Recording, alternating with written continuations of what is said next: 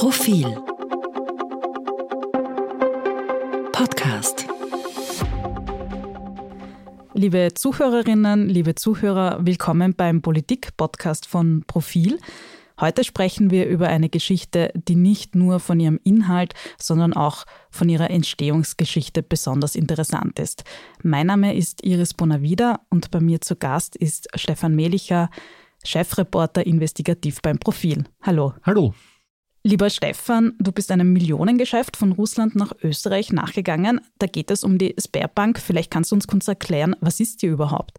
Die Sberbank ist eine große russische Bank, die sich mehrheitlich im Staatsbesitz befindet. Die hatte eine Tochter in Österreich, also ein, ein Tochterunternehmen in Österreich. Das ist abgewickelt worden und äh, im vergangenen Juni verkauft worden. Und das ist insofern bemerkenswert, weil es ja eigentlich geltende EU-Sanktionen gibt und äh, das nur durch eine Ausnahmegenehmigung überhaupt möglich war. Was ist das für eine Ausnahmegenehmigung?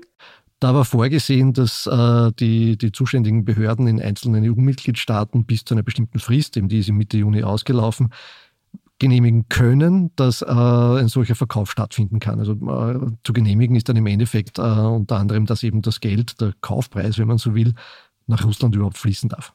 Du hast jetzt können so schön betont, das heißt, müssen hätte das niemand. Das ist eine Kann-Bestimmung, hätte Österreich äh, niemand äh, zwingen können, das zu genehmigen. Österreich hat es genehmigt, konkret das Innenministerium, die Direktion Staatsschutz und Nachrichtendienst im Innenministerium ist da in dem Fall die zuständige Sanktionsbehörde und äh, die hat das genehmigt und äh, zwar auf eine Art und Weise, die es letztlich der russischen Sperrbank auch erlaubt hat, eine ganze Reihe von, von Bietern sozusagen abzuchecken, wo aus ihrer Sicht offenbar der beste Deal zu holen ist. Warum glaubst du, wurde das so gemacht? Das ist eine Frage, die wir nicht letztgültig beantworten können. Also es ist äh, schon ähm, eben mit, mit Einführung der Sanktionen ist dann eine, eine Ausnahmebestimmung auf europäischer Ebene eingeführt worden, ein eigener Absatz sozusagen in, in einer Verordnung für die Sperrbank, äh, die diesen Deal ermöglicht hat. Warum dann Österreich äh, bei der Kann-Bestimmung äh, letztlich so getan hat, es, es äh, wäre es verpflichtend oder, oder warum's, warum Österreich zugestimmt hat, wissen wir nicht äh, eine denkbare Möglichkeit ist, dass man äh, sozusagen äh, Russland nicht vergrämen wollte. Warum ist denn dieser Deal potenziell gefährlich? Naja, es gibt ja aus gutem Grund Wirtschaftssanktionen gegen das Putin-Regime. Der Gedanke ist ja dahinter, dass man letztlich durch, auch durch wirtschaftlichen Druck irgendwann einmal sozusagen so weit kommt, äh, dass äh, Russland das Kriegsführen in der Ukraine einstellt. Wenn man da jetzt Ausnahmeregelungen äh, setzt und ermöglicht, noch dazu welche, die, über die man entscheiden kann, ob man sie ermöglicht oder nicht, ähm, wo ein dreistelliger Millionen-Euro-Betrag Richtung Moskau fließt, dann ist das schon sehr, sehr außergewöhnlich und durchaus hinterfragenswert. Also zumindest problematisch. Ja. Ich habe es schon angedeutet, ähm, normalerweise schützen Journalistinnen und Journalisten ja aus guten Gründen ihre Quellen, aber dieses Mal hast du aus einem hochoffiziellen Kanal sozusagen äh, Dokumente einsehen können. Ähm, wie ist dein Profil an die Dokumente gekommen? Das war im Rahmen einer offiziellen Akteneinsicht, ähm, Firmenbuch des Handelsgerichts Wiens. Äh, dazu muss man sagen, dass das Firmenbuch in Österreich ist so aufgebaut, dass es einerseits Dokumente gibt, die jeder einsehen kann, der, der einen entsprechenden Online-Zugang zum Firmenbuch hat.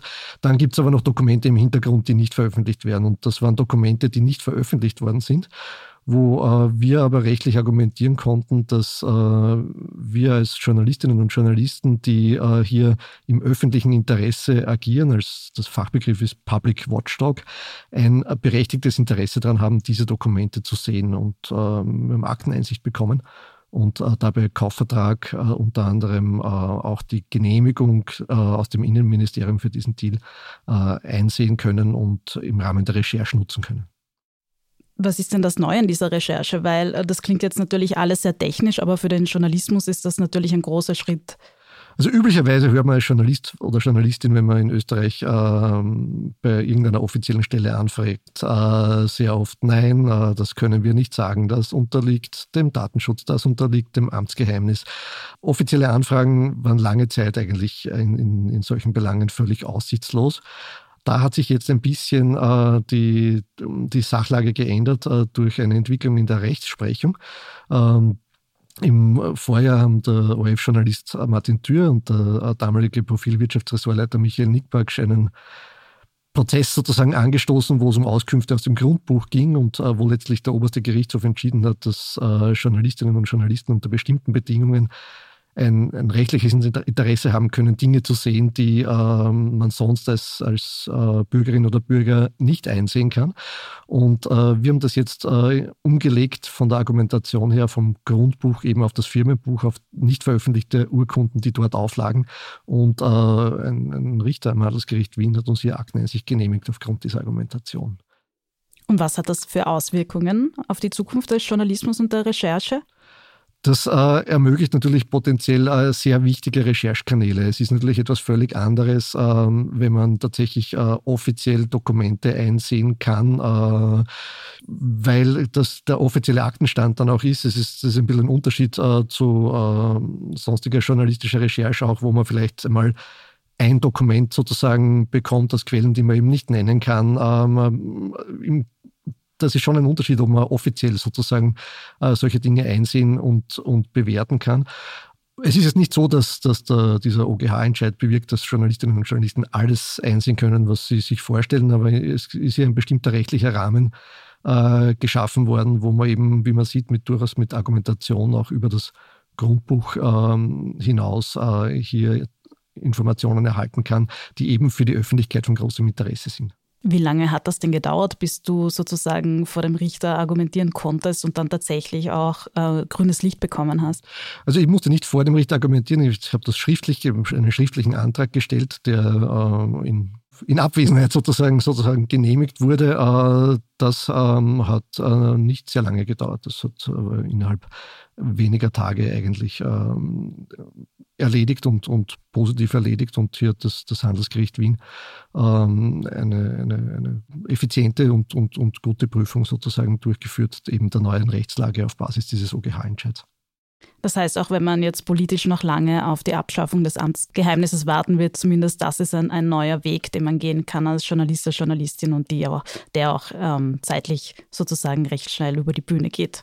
Das ist ein neuer Weg. Es wird sich zeigen, auch in Zukunft ganz sicher, welche Anwendungsfälle es hier noch geben kann. Aber ganz grundsätzlich die, die Feststellung, dass es äh, ein, ein journalistisches Interesse und ein, nicht nur ein Interesse, sondern auch ein, ein Recht gibt, das unter bestimmten Umständen das Recht auf Datenschutz von Einzelnen, sei es jetzt Unternehmen oder Personen, ähm, übertrifft. Äh, das ist schon eine, eine sehr zentrale Feststellung, weil wir eben äh, gerade in den letzten Jahren immer sehr oft erlebt haben, dass wir Auskünfte nicht bekommen, auch von Behörden, die eigentlich die Behördenarbeit betreffen, aber wo dann argumentiert wird, wir sagen es nicht, weil das betrifft den Datenschutz von irgendjemandem Dritten. Und äh, da sieht man schon, dass das hier eine doch eine eigentlich eine entscheidende Feststellung ist, die hier getroffen wurde. Ja, gut, dass sich das zumindest langsam ändert. Lieber Stefan, vielen Dank. Sehr gerne. Und liebe Zuhörerinnen und Zuhörer, wir sind nächste Woche wieder am Mittwoch im Politik-Podcast vom Profil. Bis dahin wünsche ich Ihnen eine schöne Woche.